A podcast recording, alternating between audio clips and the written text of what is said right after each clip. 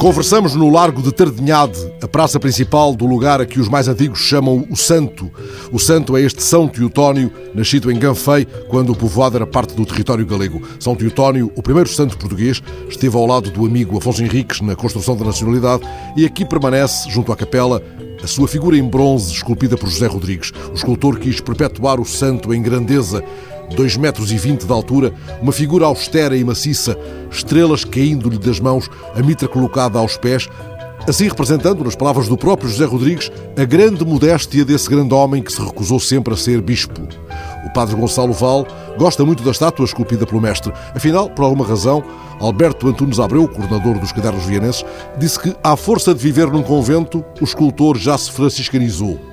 O Padre Gonçalo acaba de ser notícia, com chamada de capa e tudo, no bimensário regional O Valenciano.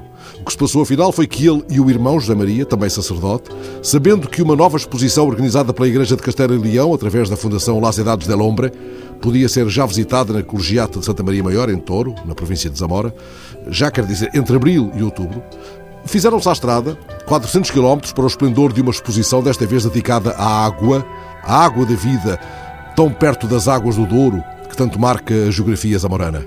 Tem esta exposição uma finalidade catequética, antes de mais, mas pode ser fruída apenas como proposta estética. Os padres Gonçalo e José Maria lançaram-se, pois, ao caminho, como quem procura o Jordão de João Batista, e chegados a Touro, no passado 27 de abril, perceberam que afinal estavam chegando em cima da inauguração oficial, com a presença da rainha e tudo, razão pela qual lhes foi nesse dia vedado o acesso desolados, ainda pensaram regressar a casa no próprio dia, mas tinham gostado tanto das anteriores exposições em Cidade Rodrigo e Ponferrada que acabaram por pernoitar em Touro, decidindo acordar cedo no dia seguinte, de modo a ganhar assim um bom lugar na fila para a abertura ao público.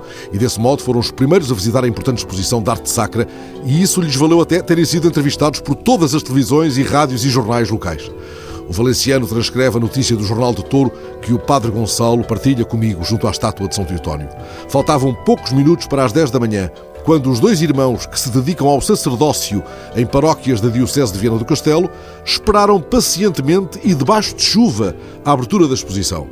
O jornal sublinha os 400 quilómetros feitos pelos padres, que não haviam conseguido demover na véspera os donos da chave de uma exposição onde se pode ver, em montagem audiovisual, a recriação da passagem do Mar Vermelho. É certo, o padre Gonçalo não tem, como tinha Moisés, a vara que faz recuar as águas, nem levou consigo as relíquias de São Teotónio de que é guardião. No dia em que viu a exposição, era apenas um viajante à chuva. A chuva, água de vida.